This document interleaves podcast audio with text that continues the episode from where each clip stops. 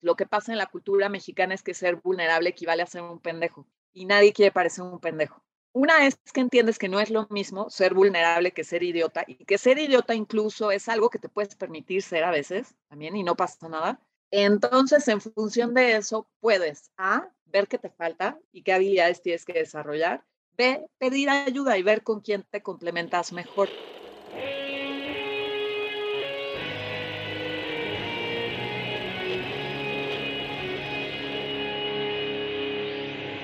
Bienvenidos a Volver al Futuro Podcast, donde platicamos con las mentes que nos impulsan a crear el nuevo paradigma de salud y bienestar, conducido por Víctor Sadia. Muy buenos días, muy buenas tardes, muy buenas noches. Hoy nos acompaña Carla Paniagua. Carla Paniagua es antropóloga, investigadora, docente, escritora y diseñadora de experiencias de aprendizaje.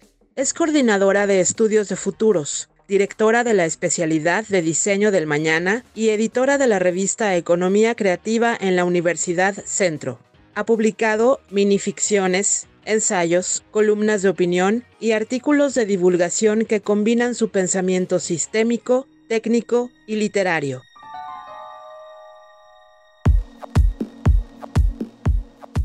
Carla, gracias por estar aquí. Víctor, muchas gracias por la invitación. Estoy muy, muy contenta. Eh, yo creo que hoy hablaremos mucho del futuro y este podcast se llama Back to the Future, ¿no? Eh, volver al futuro. Eh, pero empecemos hablando de esta vuelta, de este pasado. ¿Quién era Carla en la infancia y en la adolescencia? Válgame, qué pregunta tan difícil. ¿Tienes tiempo? bueno, a ver, para empezar, yo creo que la Carla que yo recuerdo de la infancia es una y la de mi adolescencia es otra como nos pasa a muchos. Eh, mis recuerdos de la infancia son, tuve una infancia difícil, no me tiro al drama porque sé que hay, siempre hay historias peores, pero sí tengo que decir que, que mi pasado me forjó, me curtió. Mi mamá, los primeros años de mi vida, bueno, ella, ella se divorció cuando yo tenía seis años, entonces mis primeros años los viví con mi mamá y después ella tuvo otra pareja y cuando tenía yo como 11 años nació mi hermano, que es de mis personas favoritas de la vida, o mi persona favorita de la vida, tengo que decir. Él es así como, como el número uno, mi cómplice número uno, pero los primeros 10 años fueron terribles. no, no tengo buenos recuerdos de esa época de mi vida. Viví en un entorno muy complicado, muy violento, y eh, mi salvación fue por un lado la escritura y por el otro lado eh, fui becaria muchos años del Colegio Motolinia, un colegio de monjas y de puras mujeres. Y a diferencia de mucha gente que cuenta historias de terror, eh, pues la verdad es que esa no fue la mía, la historia de terror yo la estaba viviendo en mi casa y más bien las misioneras de Jesús sacerdote me acogieron, me acompañaron y me dieron un un entorno seguro en el que pude crecer a salvo, al menos el tiempo que estaba en la escuela, y donde pude empezar a desarrollar algunas de mis inquietudes y de mis habilidades. Entonces, esa es la Carla como de la infancia.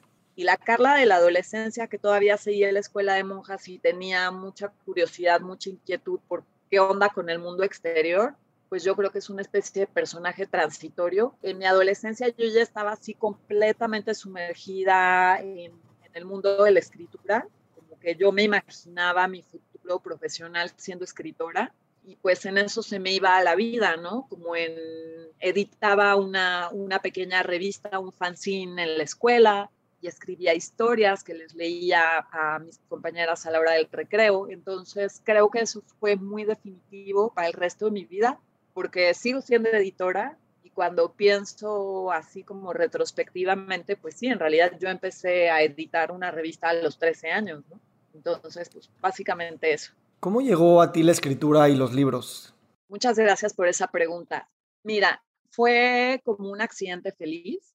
Como te acabo de comentar, pues mi mamá, antes de que naciera mi hermano, bueno, y aún naciendo mi hermano, siguió siendo una mujer independiente, que no tenía pareja, entonces, eso le representaba severas dificultades para mi cuidado, porque ella tenía que trabajar, ella era secretaria en el Fondo de Cultura Económica, y entonces, pues yo estaba en la escuela con las misioneras de Jesús Sacerdote, una camioneta pasaba por mí y me dejaba en el Fondo de Cultura Económica. Los primeros meses la esperaba yo, o sea, esperaba yo unas tres o cuatro horas a que ella saliera de trabajar y esperaba abajo del cubo de una escalera. Me acuerdo perfecto que la recepcionista me prestaba una cobija para no sentarme en el suelo, pero no había baño, no había luz, no, pues no era un lugar apropiado para una niña, ¿no? Ni para nadie, en realidad para un adulto tampoco. Entonces, mi mamá hizo un acuerdo con el bibliotecario que me salvó, es uno de los, de los ángeles que me he topado en el camino. Arturo se, se llamaba o se llama, no lo sé, no lo he vuelto a ver desde entonces, pero eh, eh, ese ángel se apareció y como que dijo, pues déjamela. Él lo que hizo fue disponerme de un lugar.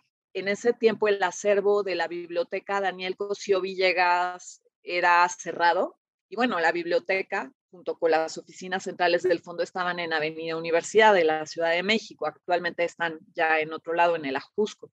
Y entonces yo estaba dentro del acervo. Esto es un detalle importante porque básicamente todos los libros eran para mí, todos. Y este hombre fue muy abierto conmigo, me hizo como una oficinita con toda la colección de libros infantiles y me dijo de eso, tú puedes leer lo que quieras porque pues él tenía que trabajar, realmente no me estaba cuidando, ¿no? Sino que generó un entorno en el que yo pudiera estar en paz y tener privacidad y hacer mi tarea, me puso un escritorio, una lámpara, entonces ese sí era un lugar apropiado pues para que yo estuviera.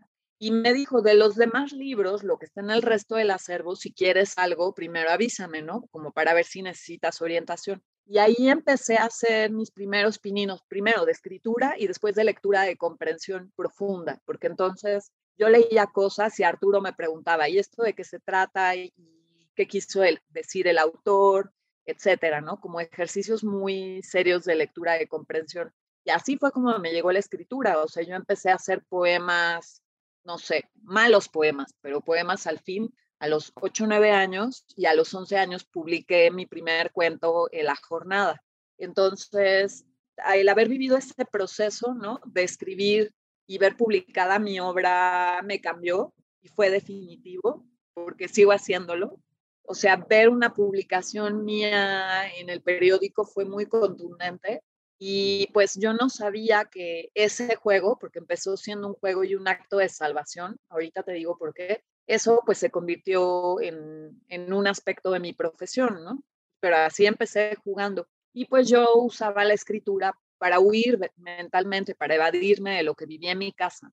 Entonces yo escribía historias en las que pasaba lo que yo quería que sucediera, ¿no? Creaba personajes a los que les sucedían cosas que a mí no me pasaban y esa era mi manera como de transmutar eso que estaba sucediendo en mi casa. Y además empecé a encontrar que eso era entretenido para otras personas, ¿no? Entonces, te decía hace un momento que mis compañeras del colegio me decían, como, bueno, era mi público y me decían, escribe una historia sobre tal, escribe una historia sobre cuál, y pues yo escribía, pues empecé a escribir historias de misterio, de fantasía, eh, de terror, sin saberlo, pues, ¿no? Porque me decían, a ver, una, escribe una historia en la que se meten unos ladrones al colegio y pasa tal cosa, y entonces, pues me hacían pequeñas encomiendas que viviría cualquier persona en un taller de escritura, donde te piden que hagas ejercicios de esa manera yo lo empecé a hacer como, como de manera empírica o de manera informal, pero pues igual eh, eso fue muy formativo para mí. Gracias por compartir. Esto se me hace bastante iluminado en el contexto de que yo te he escuchado hablar que dices que estudiar el futuro pues debe de iluminar el presente. Y, también cuando dices que aprender, o sea que es también nuestra labor el aprender y enseñar un lenguaje sobre cómo hablar del futuro y hablar de futuros, ¿no? Entonces, ¿cómo realmente, si estamos hablando del futuro, implica esta creación de cosas eh, nuevas, nuevas terminologías, nuevas situaciones, y al mismo tiempo eso es una completa linterna para donde estamos ahora? Sí, totalmente. Y mira, en este caso, digamos, de alguna manera estamos, nuestra conversación está versando sobre los futuros personales y coincido plenamente con tu reflexión, o sea, las cosas que hacemos en el presente de alguna manera son indicios de lo que puede pasar en nuestro futuro, de lo que puede pasar, porque no sabemos, o el futuro no se puede predecir, dice Jim Dator, con toda la razón, pero de alguna manera son evocaciones, ¿no? Cuando hacemos estos actos proyectivos de manera consciente, creo yo, pues tienes la posibilidad de decir, bueno, ¿qué quiero en función de esto que estoy haciendo hoy? ¿Qué espero de mí en los próximos años? y esa visión de tu futuro personal puede servir como para a su vez alimentar lo que estás haciendo hoy, ¿no? Yo, por supuesto, estos ejercicios, estos juegos, como he dicho, en un acto de salvación personal, no, no es que pensaba, no me propuse pensar prospectivamente o estratégicamente, pero de alguna manera eso estaba definiendo mi vida. Hace algunos años, dando clases en la universidad, les conté a mis estudiantes que cuando yo era niña jugaba a escribir y a dar clases. Y se murieron de la risa y una de mis estudiantes me dijo, ¿y ahora qué haces eso? ¿A qué juegas? ¿No? Fue muy bello fue muy bella la pregunta. Entonces, pues eso vale como para preguntarle a, tu audiencia a qué juegan, porque eso de alguna manera es un indicio de lo que podría pasar en unos años. Em, hablando un poquito de que el futuro no se puede predecir, estudiando el pensamiento occidental, la filosofía de cartesiana, ¿no? y vamos a situarnos en el siglo XVI, XVII, donde empezamos a hacer esta separación eh, epistemológica del sujeto y el objeto, del hombre y la naturaleza, de ver al hombre y a la realidad como una máquina grandota. Y está esta concepción del demonio de Laplace, ¿no? Que decía que si podríamos realmente saber dónde están todas las partes paradas del universo, podríamos predecir cualquier hecho del futuro. ¿Y cómo tú ves esta civilización occidental que realmente tenemos ya eh, una epistemología, pero también una ontología completamente, yo diría, no sé si completamente, pero bastante arraigada en esta idea de que sí el universo es un reloj grandotote y que si de verdad tuviéramos todo el conocimiento y las supercomputadoras para poder medirlo todo, sí podríamos predecir el futuro. Y cómo esa concepción en el contexto de, los estudios de futuros eh, está dificultando precisamente los lenguajes y las, las cogniciones, porque no hemos podido salir de esta, yo creo, una concepción muy arraigada.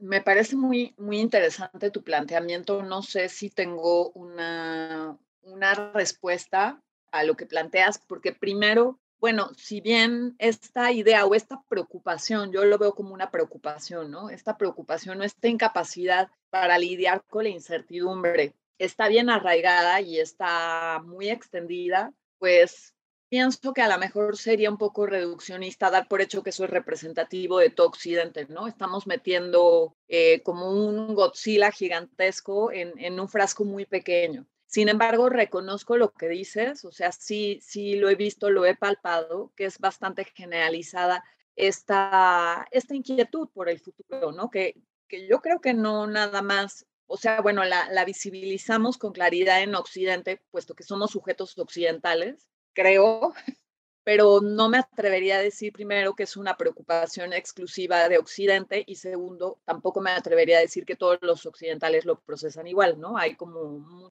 muchas escalas de gris. Mm, al respecto de esto, los estudios de futuros me parece que a pesar de no ser una disciplina unificada, sino un campo del conocimiento amplio y transversal con herramientas, instrumentos y frameworks para trabajar en distintos campos. A pesar de, como he dicho, de no ser una disciplina unificada, los diferentes autores y autoras tienen cierto acuerdo en el sentido de que el futuro no se puede predecir, si bien las, las especulaciones en torno al futuro son en algún sentido predicciones. Ahora, el que tú hagas predicciones o conjeturas acerca del futuro no quiere decir que le vayas a atinar. O sea, yo creo que eso habría que tenerlo súper claro, ¿no? Los estudios de futuros se proponen estudiar los futuros posibles, probables o preferibles y construir los caminos para llegar allá, pero eso de ninguna manera pasa por caer en la ingenuidad de que esas formulaciones acerca del futuro son, eh, van a suceder, pues no se sabe.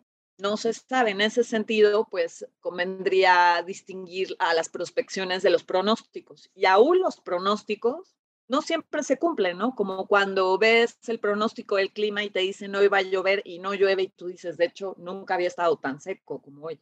Entonces, quizás convendría aclarar ese matiz, ¿no? Como que en los estudios de futuros se hacen conjeturas acerca del futuro, porque eso forma parte del ejercicio, pero el propósito, dice Alvin Toffler, no es atinar. El propósito es plantearte la posibilidad para estar preparado. La metáfora del pensamiento prepper, no es que los preparacionistas adivinen el futuro, porque además pues suelen pensar en futuros solo cataclísmicos. pero consideran muchas posibilidades y se preparan para todas ellas, ¿no? O sea, consideran que se puede aparecer pie grande, Godzilla, los zombies, los aliens, que te quedes sin trabajo, que haya una inundación, que caiga un rayo. En ese sentido, yo creo que es una muy buena metáfora de qué se hace en estudios de futuros, ¿no? Se consideran varias posibilidades sin dar por hecho que le vas a atinar, sino más bien con el propósito de desarrollar una plástica que te permita, así como Play-Doh, convertirte en lo que sea dependiendo de lo que suceda. Creo que va por ahí. Gracias. Y creo que siempre es bueno matizar nuestras preguntas y respuestas, porque como dices, todo es una escala de grises. En ese contexto, tenemos también, no voy a decir en todas partes, pero esta idea de que para cambiar, necesitamos urgentemente cambiar porque se vienen cataclismos grandotes, ¿no? Se viene el tema del calentamiento global, se me, el tema de las enfermedades crónicas, o sea, sabemos todas las cosas que si seguimos como seguimos, no se ve bien las cosas. Me gustaría tu opinión, ¿no? O sea, ¿cómo, cómo manejar ese tipo de retórica, tanto para el impacto emocional que eso genera y por lo tanto, como tú sabes, estar en un lugar emocionalmente reactivos nos, nos inhibe hasta la creatividad y la empatía. Y por otro lado, esta idea de que podemos nosotros malear o, eh, o sea, es maleable ese futuro también, porque nosotros lo estamos creando en este momento, ¿no? Y nos da un sentido de agencia. Sí, de acuerdo. Bueno, comparto tu reflexión. ¿Cómo resistir este bombardeo? Creo que es bien difícil porque la hiperconectividad no ayuda mucho. Constantemente somos azorrillados con estos mensajes que anuncian el fin de los tiempos, pero pues el mundo como lo conocemos está acabando cada vez, ¿no? Y creo que así ha sido desde que el mundo es mundo. El mundo como lo conocemos está cambiando constantemente. Es cierto que mm, vivimos en una turbulencia cada vez más acelerada, diría Igor Ansov, y esto pues puede de alguna manera neurotizarnos. Creo que sí, efectivamente estamos cada vez más neurotizados y cada vez más psicotizados por estos mensajes y pues ahí hay varias cosas que se pueden hacer, desde las más prácticas como aplicar el detox y desconectarte y por otra parte pues tener como un diálogo interno permanente en el que te recuerdes a ti mismo que el cambio es la única constante. Te estoy diciendo lugares comunes, pero son comunes porque funcionan. O sea, creo que muchas veces sí somos presas de este, de, como de, este canon generalizado pero pues se trata de tú recordarte que el cambio siempre va a estar allí y que tenemos que estarnos, a, bueno, no tenemos que, a lo mejor va por ahí, no tenemos que, no tenemos que adaptarnos. Esa es una decisión personal y reconocer eso es una forma de avanzar hacia la capacidad de agencia de la que tú hablas, ¿no? Hacia la agencia individual. Fíjate que te voy a decir una cosa que suena súper mamona, pero créeme que no, no es ese mi afán alguna vez conversando con Jim Dator, que vino de visita a Centro para conversar con nuestros estudiantes, estábamos hablando de sus cuatro arquetipos del futuro y él puso sobre la mesa algo que a mí me, me, me hizo explotar la cabeza, ¿no? Que es una forma, como no lo fraseó así, pero esa es mi conclusión, una forma de contrarrestar estos discursos es recordarte a ti mismo que no siempre tiene que ser todo más rápido más grande, eh, más acelerado. O sea, esto es resultado de estar escuchando esos discursos. Pero la única respuesta no es siempre que seas más rico, que tu empresa sea más grande, que hagas las cosas más rápido. O sea, a veces también ir más lento y decrecer es una forma de lidiar con esta realidad. Y dije, vaya que tiene toda la razón. O sea, no, no siempre la respuesta es ser una empresa más grandota, no siempre la respuesta es cómo se hacen los procesos más rápido, más rápido no siempre es mejor. Y el movimiento slow, pues justo va en esa dirección. Y al respecto de la capacidad de agencia, yo creo que sí se trata de, reconocer nuestra capacidad de agencia en el entendido de que no tenemos el control total de las cosas. El control es una fantasía, pero sí podemos incidir hasta cierto punto en las cosas. Lo que pasa es que lo entiendo, eso da mucha flojera, porque una vez que tú reconoces tu capacidad de agencia, eh, no te queda más que reconocer tu responsabilidad. Entonces eso, bueno, es una combinación entre reconocer que, puedes incidir, que puedes navegar la incertidumbre recordarte eso sin caer en la fantasía de que lo controlas todo. En ese contexto también te he escuchado hablar de vulnerabilidad, ¿no? Y cómo la pandemia nos confronta a la vulnerabilidad y cómo de alguna manera vivir esta, eh, esta incertidumbre por el futuro y esta también brinco de alguna manera paradigmático a pensar que más no siempre es mejor, cosa que va en contra de nuestra cultura y casi hasta nuestra psique, requiere esa dosis de decir estoy frágil, me da miedo y hablarlo con una transparencia, eh, no nada más por exponernos, ¿no? Y yo he visto en, tus escritos cómo has, no sé si la has desarrollado con el tiempo, pero tienes una buena capacidad para mostrarte vulnerable, ¿no? ¿Cómo esta legitimización de, de una vulnerabilidad expuesta nos ayuda precisamente en este sentido de agencia y también en la colaboración para poder construir juntos o seguir construyendo juntos los sistemas del futuro? Bueno, pues creo que nunca mejor dicho y te agradezco mucho pues que me hayas leído con esa atención porque creo que eso mm, de una forma inconsciente si quieres es em, la manera en la que he emprendido el camino de regreso, ¿no? O sea, los primeros años de mi vida mi razón para escribir fue ser más fuerte, blindarme y de unos años para acá sí fue como que me empecé a dar cuenta de que había ya llegado a cierto punto en el que ya no necesitaba hacer eso y podía empezar a hacer otras cosas, ¿no? Otros juegos. Entonces, pues yo dije, me siento ya lo suficientemente fuerte, no necesito blindarme a través de las palabras, puedo ser vulnerable, ¿no? O puedo abrirme, ya no necesito cerrarme, acorazarme, sino me siento a salvo, me siento sólida, ahora puedo mostrarme. Eso en lo que hace como a mi, a mi trabajo como blogger, que es relativamente reciente, pero creo que fue, fue un acto de conciencia que empecé a tener después de que publiqué, después de que se reeditó eh, un libro de ficciones breves que escribí hace algunos años y ahí a partir de ahí como que empecé a emprender el camino de regreso. Y tienes toda la razón, aunque quizás no, no lo pienso en esos términos, sí creo que es importante en cierto punto de la vida aprender a pedir ayuda. Eso es algo que me cuesta mucho trabajo, justo porque me tomó una vida sentirme fuerte, sólida y blindada, y me cuesta mucho trabajo aceptar que necesito a los demás, pero eso es absolutamente cierto. Mi trabajo a cargo del área de estudios de futuros en centro, por ejemplo, ha terminado por demostrarme que pues tal cual no somos islas, necesitamos la experiencia, el conocimiento, el, ¿no? Como el encuentro con el otro para poder llevar a cabo el acto mismo de crear. La creatividad es un bien cultural tanto como el futuro lo es. Entonces, pues ya no me da tanto miedo mostrarme vulnerable porque es un acto de aceptación de mí misma, pero también de aceptación de los vínculos con los demás. Y es algo que también hacen los preparacionistas.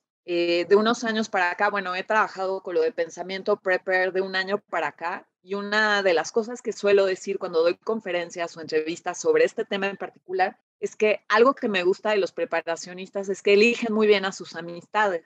Las eligen pensando en un posible cataclismo. Es como, bueno, pues yo sé hacer, sabe curar, Perenganito sabe sembrar. Y entonces, pues claro, yo suelo preguntar, cuando tú ves a tu inner circle, ¿contarías con esas personas en caso de un cataclismo? ¿O esas personas te incluirían en el club en caso de un cataclismo? ¿Tú tendrías algo que aportar? Y a veces es fuerte ¿eh? la respuesta, porque a veces la gente dice, creo que yo me quedaría fuera del búnker. Y entonces la pregunta es, ¿en quién te tienes que convertir para que tus amigos digan, yo te invitaría a mi búnker en caso de una emergencia? Eso me ha ayudado como a sentirme cómoda con las personas de las que me he rodeado, que es un grupo cada vez más pequeño. Y eso me ha ayudado también a ponerme alerta en términos de qué habilidades debo desarrollar para no quedarme afuera de, de la trinchera en caso de una emergencia, ¿no? Ok, tengo varios seguimientos a esta. La primera es a nivel sistémico, cómo esta vulnerabilidad, no solo a nivel personal, sino a nivel político, a nivel academia, a nivel empresa, yo creo que se requiere, ¿no? Como que un político diga, necesito del otro, no tengo todas las respuestas, y en vez de mostrar una coraza de tengo todo para que votes por mí, te dé una falsa ilusión de seguridad, o un empresario que quiere cambiar su modelo de negocios para hacerlo más sustentable, por ejemplo, eh, y que tiene miedo de pues, que los shareholders se enojen porque pues, mostró un tipo de vulnerabilidad o una duda de cómo hacerlo, o mismo la academia, ¿no? Que quiere explorar un nuevo programa académico y, en fin, cómo esta vulnerabilidad expresa y esta, este pedir ayuda para que lo construyamos en conjunto a nivel sistémico, hoy lo veo muy necesario en el contexto de pues, la transformación y de cómo entender que no somos actores, como dices, aislados, sino integrados, y pues que la conducción es mucho más comunitaria que una ejecución vertical, ya sea por cualquiera de estas instituciones. Sí, el planteamiento que haces yo creo que funciona también a nivel individual y tiene que ver con uno de mis intereses de investigación recientes, que es el tema de la curiosidad. Te voy a decir porque al final de cuentas la curiosidad es un apetito por saber, pero que comienza con la identificación de que algo te falta. Como cuando tienes hambre, tienes que sentir hambre. Si te la pasas atascándote de comida todo el día, nunca vas a sentir hambre, ¿no? Lo mismo pasa con la curiosidad. Necesitas sentirte en falta de para buscar eso que, te hace falta, pues eso que te completa. Y esto que tú planteas me parece que se parece, a su vez, vale la expresión, se parece mucho a este tema de la curiosidad. La curiosidad es el principio de la creatividad, es el principio de la innovación, es el principio de la construcción de bases de datos mentales, es el principio del conocimiento generativo. Pero si tú no tienes hambre, pues no va a pasar nada de eso, ¿no? Es una facultad con la que nacemos, pero si no la entrenas, no, no prospera, no florece. Y aunque sé que tu planteamiento no tiene que ver necesariamente con la curiosidad, creo que opera de manera parecida, ¿no? Este tema de trabajar de, de forma colaborativa. Si tú te resguardas para no parecer vulnerable, te voy a decir, entre corchetes, lo que pasa en la cultura mexicana es que ser vulnerable equivale a ser un pendejo y nadie quiere parecer un pendejo una es que entiendes que no es lo mismo ser vulnerable que ser idiota y que ser idiota incluso es algo que te puedes permitir ser a veces también y no pasa nada. Entonces, en función de eso, puedes A, ver qué te falta y qué habilidades tienes que desarrollar. B, pedir ayuda y ver con quién te complementas mejor. Pero si te fijas, esto implica como un cambio de mindset muy importante porque le tenemos pánico a, a ser un perroso, le tenemos pánico a aceptar que nos falta algo, que no sabemos algo. Lo que a mí me ha pasado es que me ha favorecido mucho, mucho, mucho llevar más de 20 años en la trinchera de la educación, que esa es mi militancia, ¿no?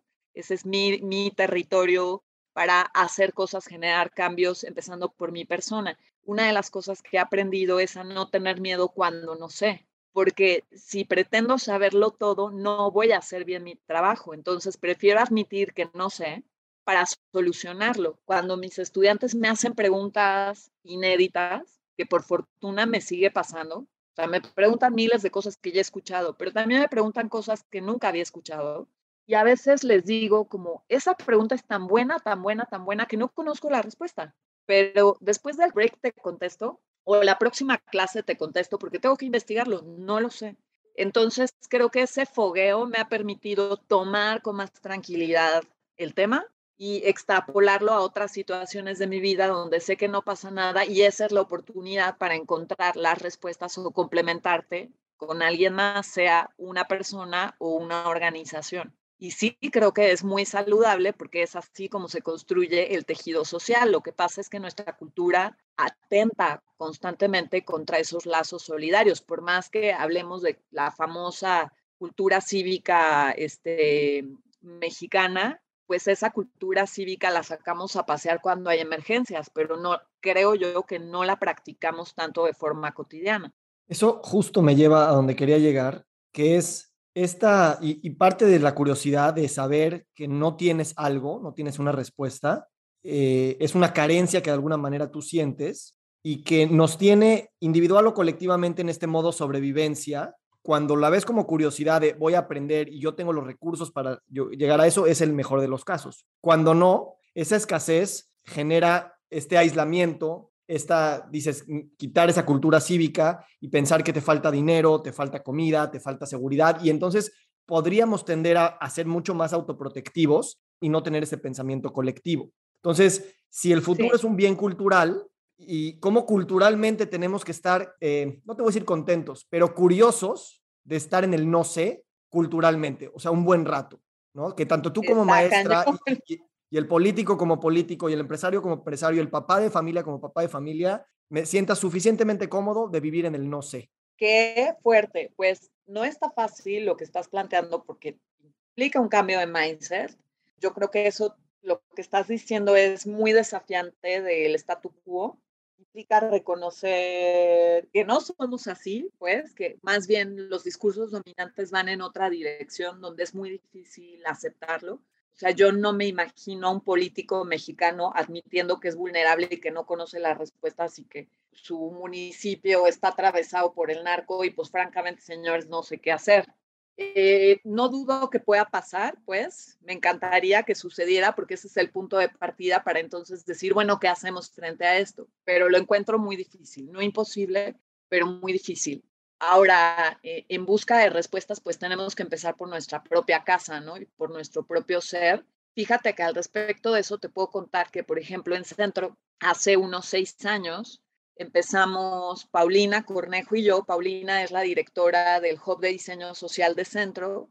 Todo esto empezó por instancias de ella. Ella fue la que, la que me enchalecó en este viaje y, y se lo agradezco mucho me planteó el desafío de crear un juego, una experiencia de aprendizaje para empezar a generar la sensación que es absolutamente real de que podemos ser agentes de cambio y construir en conjunto el futuro sin caer en lugares comunes y sin caer en esta cosa ramplona de que realmente tengo el control de todo. Pues sabemos que no pero pues sí se trata de reconocer dónde está tu margen de operación. Entonces creamos este juego que se llama Tencua, llamamos como en la séptima iteración, lo hemos ido probando y perfeccionando. Y pues ahora que lo pienso en los términos que tú me estás planteando, que te agradezco porque no lo había pensado así, el proceso que sigue Tencua tiene que ver con reconocer las vulnerabilidades, porque, bueno, Tencua significa roto en náhuatl viene de la expresión que se usa para hablar de los labios rotos, del labio roto, del labio leporino el paladar hendido. Entonces, nosotros tomamos esta expresión de lo que está roto y la usamos como una referencia para que en función de las roturas, las grietas, las imperfecciones que encuentras en tu barrio, tú puedas idear cómo hacer algo diferente. Todo parte de ahí, todo el ejercicio está centrado en pensar en lo que tú creas que no funciona bien en términos de seguridad, infraestructura, acceso a los servicios, educación, alimentos, etcétera. Hay toda una serie de variables relacionadas con el derecho a la ciudad. Y pues eso implica legitimar el reconocimiento de la vulnerabilidad, ¿no? De alguna manera empezamos por ahí y de hecho tomamos eso como materia prima, así como, como en el aikido, ese empate pues sirve para en sentido contrario decir, bueno, ¿cómo tomamos esto para repensar futuros distintos y qué vamos a hacer nosotros hoy para ir en esa dirección? Porque si seguimos por donde vamos, pues nos va a cargar el payaso.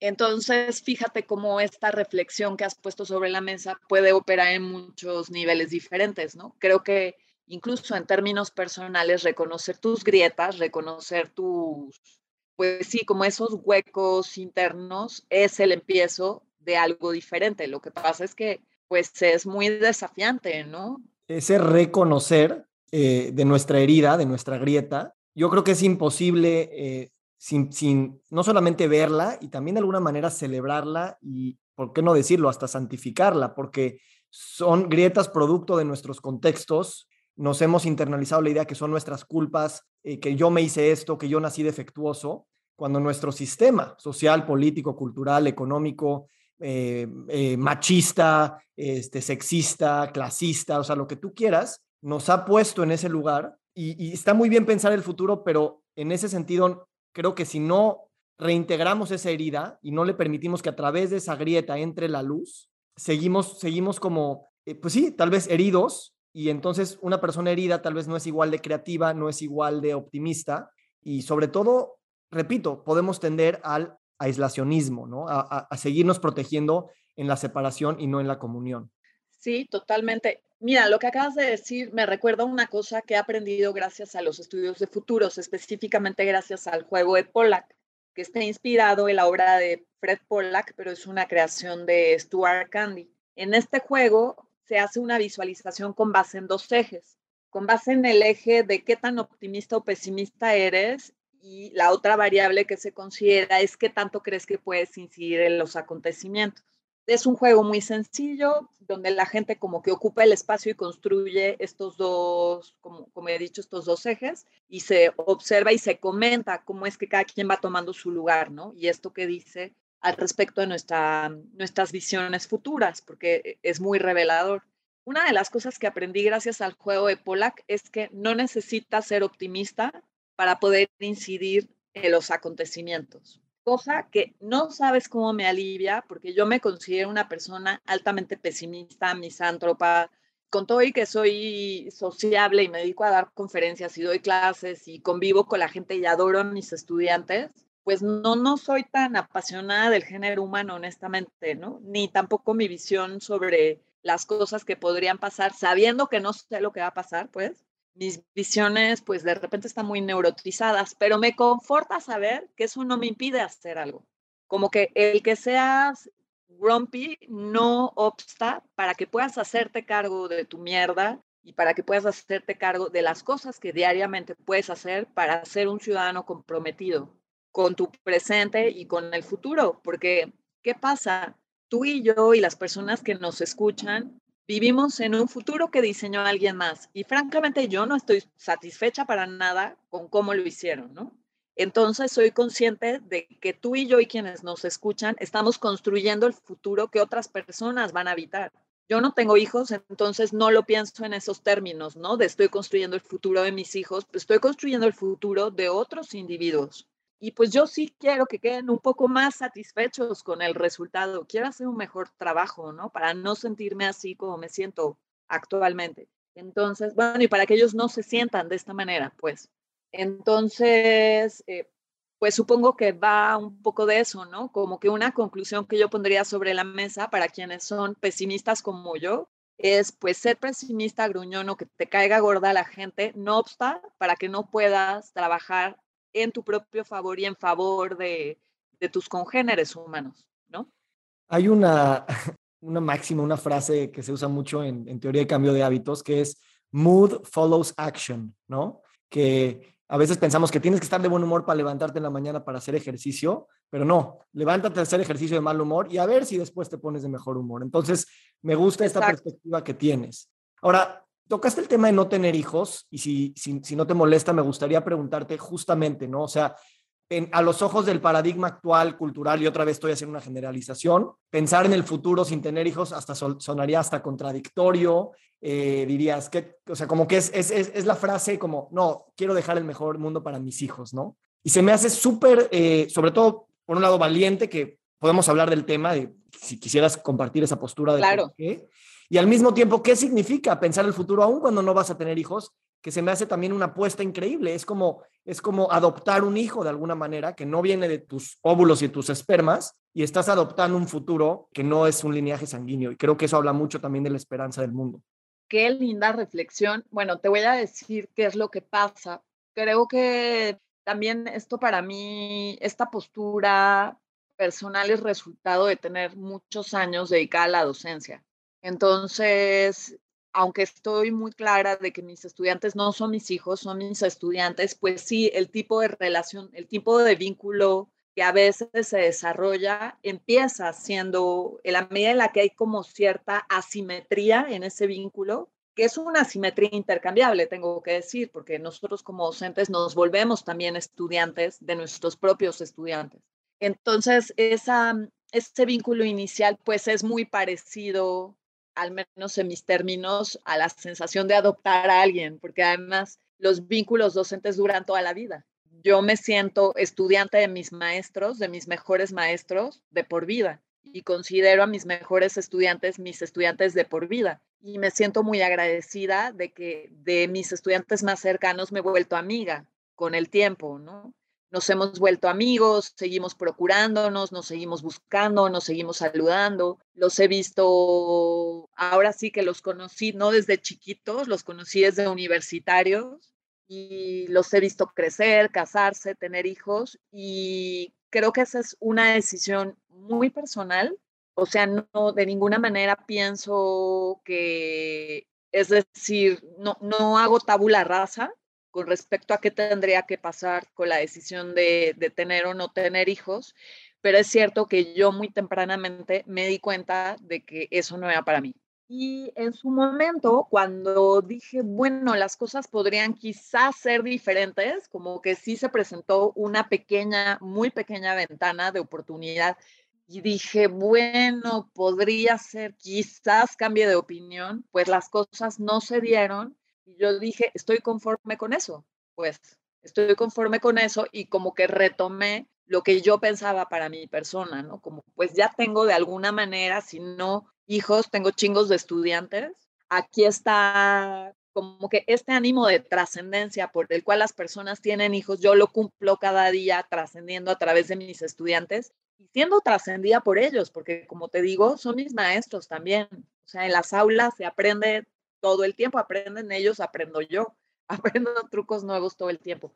Entonces ahí resuelvo esa parte, ¿no? Como de decir, estoy dejando algo que es relevante hasta cierto punto y estoy como transfiriendo know-how y estoy de alguna manera haciendo mi mejor contribución posible para cambiar la vida de alguien. Ya sé que suena muy mamalón lo que te estoy diciendo, pero es que yo retomo el concepto batesoniano de que aprender es cambiar así aprendas algo muy sencillo, cuando aprendes con profundidad, cambias, te transformas. Entonces, cuando tú estás acompañando a alguien en el proceso de aprender, puedes observar cómo van cambiando y eso es fabuloso.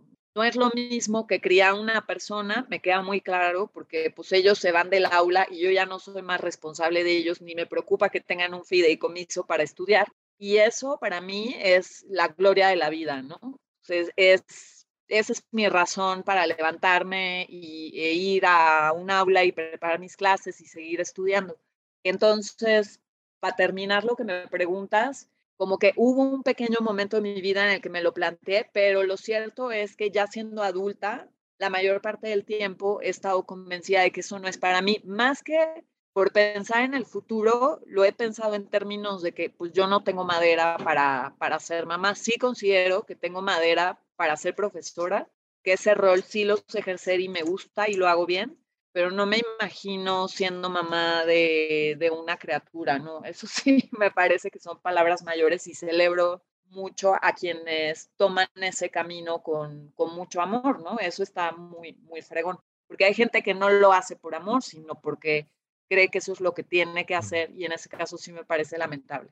Gracias por compartir y, claro que un buen maestro es una figura materna o paterna desde, desde varios lugares, ¿no? Y a veces es algo que con tus hijos biológicos, mm, al no verte como un maestro, entonces también puedes tener otro tipo de, de influencias en ellos y jugar con estos roles siempre creo que puede ser precisamente el aprender es cambiar. Y en ese sentido, hablando de tu trinchera de la educación, creo que me, encantaría saber cuál ha sido la experiencia de centro, como yo creo que ya de por sí sus, los temas, las carreras, las, los programas ya son disruptivos de por sí, pero intuyo que tú, y digo, mi esposa es alumna tuya y me dice, es la mejor maestra.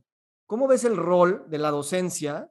No nada más en transferir know-how, como lo acabas de caracterizar, sino en transferir un sentido de humanidad, ya sé que es una palabra rara, pero un sentido de humanidad completo, de, mostrarte completamente como tú eres y que al, final de cuentas eso es lo que, lo que hace yo creo impactar más allá de haber eh, enseñado los temas más, más chingones o lo que sea, ¿no? Es el ambiente, la atmósfera y, y la posibilidad de ver el mundo que le abres los ojos a alguien más. Mira, yo no podría estar más de acuerdo con cómo lo fraseas. Te voy a decir por qué y esto es como una máxima de vida, no es solamente, no lo considero solo un saber antropológico, que es de ahí de donde viene lo que te voy a compartir, sino que lo considero una premisa de trabajo para la vida. Eh, el antropólogo estadounidense Clifford Gertz dice que nosotros no nacemos siendo humanos, sino que nos volvemos humanos a lo largo de la vida a través del lenguaje. bueno, y a través de la puesta en escena también, ¿no? Entonces, creo que a la universidad vas a seguirte formando como humano. Estoy completamente convencida de que nos toma toda la vida volvernos humanos. La, vida es, así la veo, como un proceso de humanización, donde pues nace siendo como un ser amorfo, sin identidad, sin... Eres puro potencial. Y otros humanos te van convirtiendo, desde sus saberes y su experiencia, te van convirtiendo a ti en humano y ahí ya se desarrolla tu personalidad, tu individualidad, etcétera, ¿no? Pero es un acto, el acto de humanización es un acto colectivo. Entonces yo creo que los docentes jugamos un papel crucial en ese acto de humanización. Cuando los estudiantes, sobre todo los de licenciatura, reclaman esto de, es que la universidad no me enseñan cosas que ya necesitaría para el mundo, yo digo, pues es que criatura del Señor, no te estás fijando en lo que la universidad sí está haciendo por ti, te está ayudando a volverte humano. Ahí te están enseñando cómo habla alguien que pertenece a ese ramo profesional. Ahí te están enseñando a relacionarte con quienes van a ser tus futuros colegas y tus futuros empleadores. O sea, se te están dando habilidades para la vida. Y es así como yo lo considero. A veces digo en clase cosas como, y les voy a incluir este tip sin cobrarles extra en su colegiatura, ¿no? Porque genuinamente creo que nos toca dotar de habilidades para la vida, que eso no está en ningún plan de estudios. Pero justo la ventaja que tú les puedes ofrecer por llevar más años siendo humano, yo no diría que el mejor humano, pero sí el mejor humano que puedo ser. Entonces, pues digo, si te llevo la delantera en eso, que al final del día es lo único que me distingue de ti, ¿no? que llevo más años siendo humana, pues desde esa experiencia yo te comparto que tal y cual, porque creo que cuando tenía tu edad yo hubiera agradecido que alguien me lo dijera. Entonces, desde ese lugar es que creo que nosotros como docentes podemos acompañar el proceso de humanizarte. Claro, siempre vamos a ser seres incompletos, ¿no? Y cuando terminas la licenciatura, vas al posgrado y te sigues volviendo humano y después, no sé, aprendes otra cosa y te sigues volviendo humano o socializas con tus amigos y te siguen humanizando. O sea, no, esto no sucede nada más en la escuela, sino en todos los núcleos, en todas las tribus de las que participamos. Todas contribuyen a volvernos humanos en cierto sentido y a los docentes nos toca el dominio del lenguaje formal. Entonces, sí, jugamos un papel muy importante en la humanización de este ente que pues a veces no sabe expresarse, no sabe articular el discurso, no sabe articular sus ideas, no siente curiosidad, no se da cuenta de que eso es importante, no, no es automotivado, no se sabe autogestionar y dices, bueno, yo me digo, cuando esta criatura salga al mundo, se la van a comer viva, ¿no? Entonces, tengo que hacer lo que esté en mis manos para ayudar a que no sea así. Claro, y la creencia de que la universidad prepara a gente nada más para entrar a la fuerza laboral en lo que el, paradigma industrial ha sido como una tarea muy específica dentro de una cadena de suministro de una fábrica, por ejemplo, eh, pues tendría lógica pensar que pues de qué me sirve aprender a, automotivarme o a escribir, ¿no? Cuando el mundo, de alguna manera, si seguimos pues yo creo, no hemos salido de una, de, esta concepción muy industrial y, de separación de, de, que los negocios es lo que nos va a hacer avanzar, tú ya tienes esa intuición. Entonces la pregunta es más allá del docente que comparte su humanidad, ¿cómo diseñas un programa académico, educativo en una institución grande en el que no puedes controlar cada humano docente y entonces haces un programa vivencial, de pensamiento crítico, que va más allá de lo que sucede en cada aula y construye a través de distintas, no sé, tú me dirás, contactos con el, con el alumno esta, esta noción integrada. Está muy, muy complicado lograrlo. Yo no te podría decir, no me siento autorizada para decirte, sí, yo lo he logrado y desde ese lugar te contesto. Yo creo que más bien ese es el reto.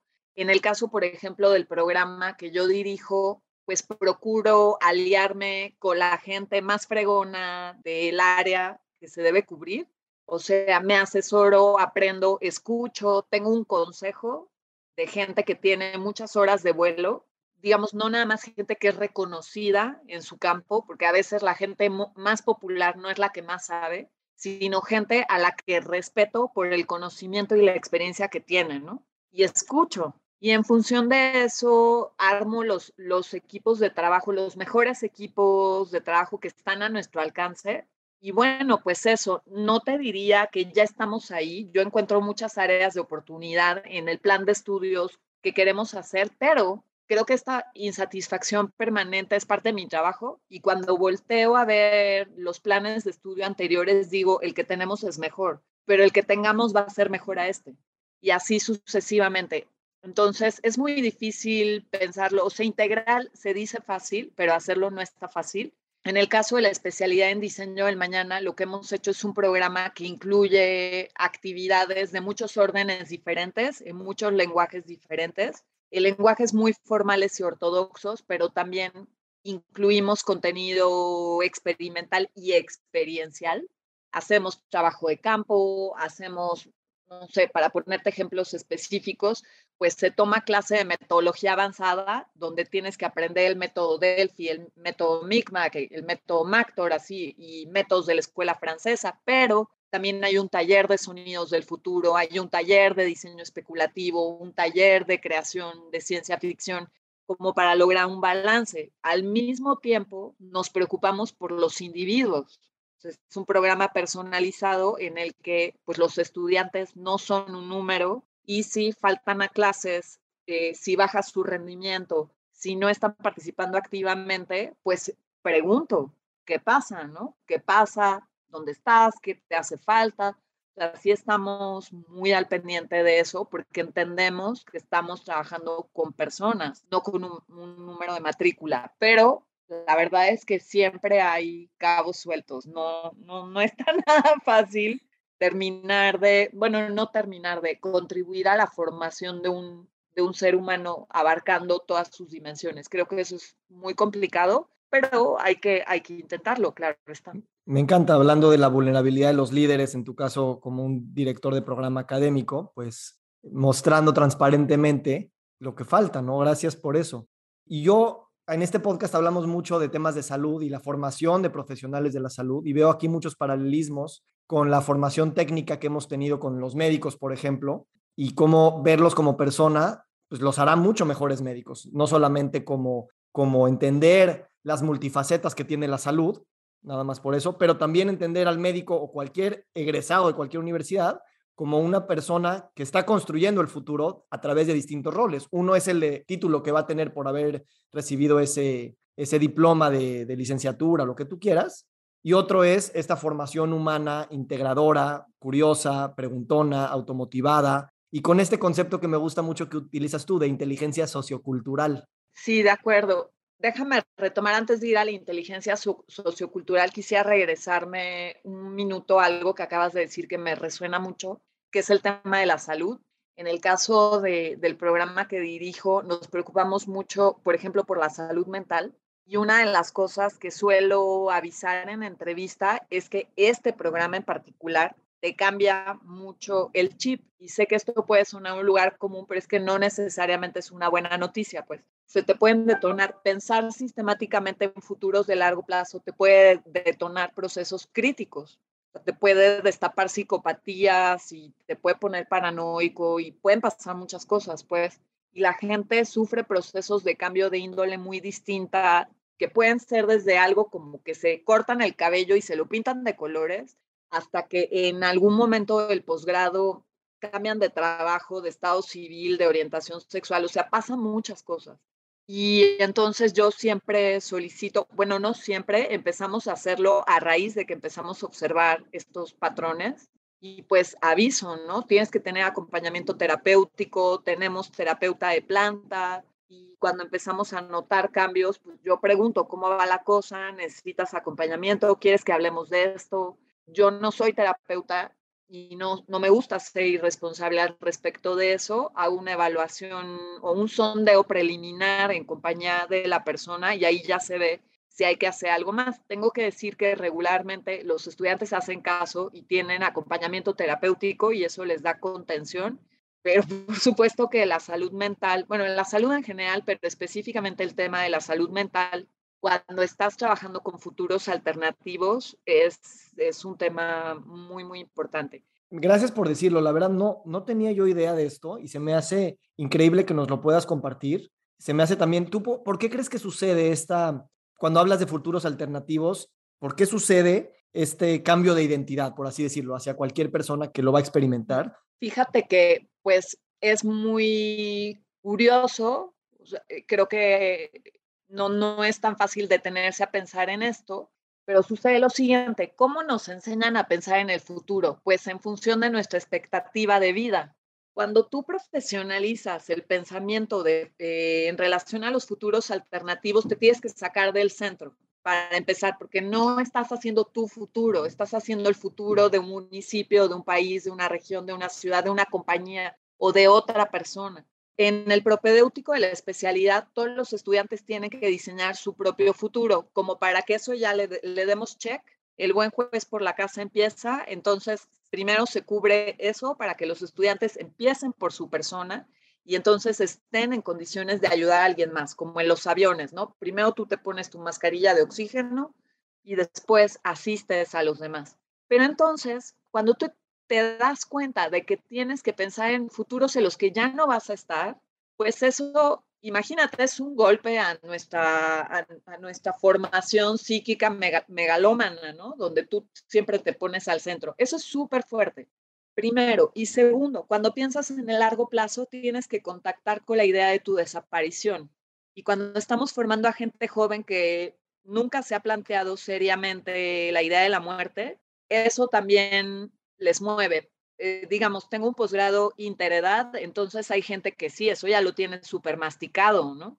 Pero con gente que acaba de salir de la universidad, la idea les cae como una bomba y eso te genera cambios y te genera sentido de urgencia, sentido de inminencia, sopesar las cosas de una forma diferente. Eso tiene repercusiones en el estado de ánimo, en la psique, en la forma de interactuar con los demás. Esto que te digo del pensamiento prepper que es algo que les digo, recién entran al posgrado, implica que te empiezas a relacionar con los demás de una forma diferente, porque si te preguntas como, bueno, mi red de amigos, ¿qué pasa con mis amigos tóxicos, no? A los que llevo años soportando, que me hacen daño, ¿qué pasa con la relación que tengo? ¿Me va a llevar a donde quiero ir en unos años, no? Esta es la gente con la que me conviene estar si yo quiero ser tal persona en 10 años. Entonces, pues sí, hemos tenido procesos, no te voy a decir que muchos, pero sí hemos tenido procesos en los que la gente cambia de pareja en el proceso, empieza el posgrado con o sin pareja y termina en otras circunstancias o cambia de trabajo o se va del país,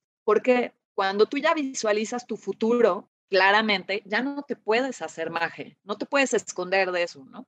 Te puedes autoengañar, pero ya no tiene caso. Y cuando te tienes que preparar para asesorar a alguien más al respecto de los futuros alternativos, pues tú te tienes que sacar del centro y pues eso ya cambia un poco la dinámica, ¿no? Para estar en el mundo. Creo que a eso se debe.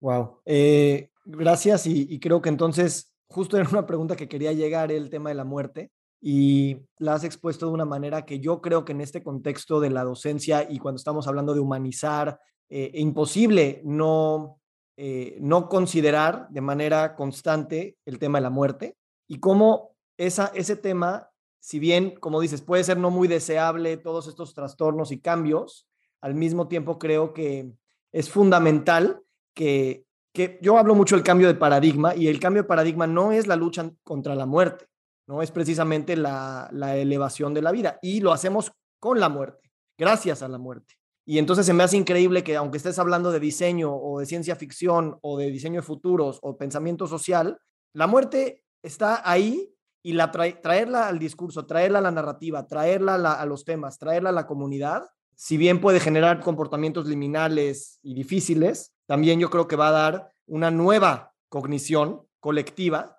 de legitimizar algo que es pues, inefable, ¿no? La muerte, y al mismo tiempo es completamente constituyente de lo que somos. Sí, de acuerdo. A ver, de lo que, de lo que se trata es de a ver, ¿cómo yo entro al tema de la muerte? No te voy a decir que hablo, con frecuencia de eso en mis espacios de clase, pero no le, no le saco la vuelta, pues. No, no es un tema, no es tabú, ni creo que deba ser tabú. Yo lo abordo así como el tema de nuestra desaparición, al menos en la forma que, que conocemos, y ahí ya dependerá de pues el pensamiento trascendental que tenga cada quien, ¿no? Habrá quienes piensen que desapareces y nada más, habrá quienes piensen que te transformas en otra cosa, pero es cierto que, por ejemplo, cuando hablas de transhumanismo eh, o cuando abordas discursos que tienen que ver con eso, con cambiar o la medicina antienvejecimiento, etcétera, pues eh, sí pasas por ahí. Pero yo diría que, al menos en mi caso, yo lo abordo como una de las muchas cosas que suceden. Y déjame decirte que, al menos en mi experiencia, eso no causa tanto repelús. Eh, la clase que a mí me toca dar en la especialidad en diseño del mañana, doy otras clases, pero donde más suelo hablar de este tipo de cosas es en la clase de antropología anticipatoria. Y pues partimos del supuesto de que todo comportamiento humano, cualquiera que este sea, es normal. Puede ser incómodo, ilegal, extraño, etcétera, pero de entrada es normal en el sentido de que es norma, ¿no? está normado en algún nivel, porque la cultura, pues, es un conjunto de significados que es muy constrictor de la conducta. Entonces, aún las cosas más extrañas que tú veas en los humanos, en cierto sentido, están reguladas, ¿no? Más o menos. Entonces, acostumbro a hablar sobre muchos tabús y sobre mucha escatología. Por deformación personal o por lo que quieras, personal, profesional, yo soy una persona muy escatológica eh, me da mucha curiosidad, muchas cosas, muchas de ellas muy morbosas, y no tengo ningún empacho en abordar estos temas en clase. Un poco como para hacer cierta terapia de choque, para que quede claro que tenemos que aprender a mirar el tabú si queremos obtener información valiosa acerca del futuro. Entonces no hay que sacarle la vuelta a los temas que tienen que ver, por ejemplo, con el fin de la vida, ¿no? No tenemos que sacarle la vuelta a hablar de sustancias, excrescencias, cosas que nos dan asco, cosas que nos parecen raras, porque ahí están a veces las semillas del futuro. Entonces creo que llego a la muerte más bien a través de las escatologías, a través de, estos temas que pueden ser, que dan prurito, pero porque en principio dan asco, pues, ¿no? Entonces, tarde o temprano se llega al tema de la muerte, pero creo que ya comparativamente, cuando llegamos ahí ya es como, ah, X, ¿no? Bueno, y entre otras cosas que pasan, te puedes morir o los demás se pueden morir y listo. Wow, me encantó esto, me encantó esta respuesta. Y bueno, es una buena forma de, de, cerrar, concluir la conversación de hoy que, que, se dio en domingo y que de alguna manera yo creo que abrió otras perspectivas, hablando de, de, de con este humor inglés que veo que tienes, es el, el domingo es esta, este, el lunes es el día de mayores suicidios, ¿no? Eh, entonces, eh, eh, hablar del futuro en el domingo es muy difícil que hablarlo en un lunes o en un jueves. Te agradezco enormemente tu transparencia y que también hayas puesto en perspectiva con este cierre que la muerte es, como dices, una cosa más. Y creo que eso también agrega mucho a la conversación, porque hay otros temas tabús que tal vez son tal vez hasta más incómodos que la muerte misma y que pensaríamos que no. Y cuando le damos esa importancia, entonces, pues revalorizamos estas jerarquías culturales con las que hemos crecido. ¿Quisieras agregar algo más, Carla, para esta conversación de Volver al Futuro? Pues te quiero agradecer mucho porque aprendí mucho. Te agradezco mucho el tiempo que dedicaste como para hacer la preparación de, de esta sesión, que ha sido deliciosa. Creo que quedan muchas preguntas sobre la mesa. Espero que la audiencia lo considere así pues yo nada más les invito a, que si esta conversación les ha dado curiosidad, pues se acerquen a todos los contenidos que hay acerca de estudios de futuros. Por ejemplo, pueden encontrar en la página de Verne Wheelwright, buscándolo en Google, pueden encontrar todo el manual para diseñar tu propio futuro de forma gratuita, lo pueden descargar en muchos idiomas quieren saber sobre la especialidad en diseño del mañana, pueden encontrar la landing page de este programa en centro.edu.mx, en la sección de posgrados. Ahí también en educación continua van a encontrar todos los programas de formación que tenemos a lo largo del año. La mayoría son online. Tenemos futuros personales, introducción al diseño de futuros, futuros participativos, planificación estratégica. Estamos por sacar un diplomado, de hecho, con todo este contenido. Y bueno, si les interesa algo de lo que conté hoy, pues todo lo que es todo el contenido que Vic ha referido durante la conversación, mis blogs, columnas, artículos y demás, suelo compartirlo a través de mi Twitter. Entonces me pueden encontrar en Cirila, arroba Cirila-Thompson con TH. Eh, y pues ya quedará para otra conversación contarles por qué me llamo así, porque ese es mi avatar y bueno, pues te agradezco mucho el tiempo que me has dedicado. Que no sea la última vez. Yo también lo deseo así, te agradezco y, bueno, me voy con un sabor de boca bueno, con varios sabores de boca. Entonces tengo un rato más este domingo para seguirlo pues disfrutando. Te agradezco muchísimo y te deseo pues un feliz fin de semana. Gracias, igual. Nos vemos.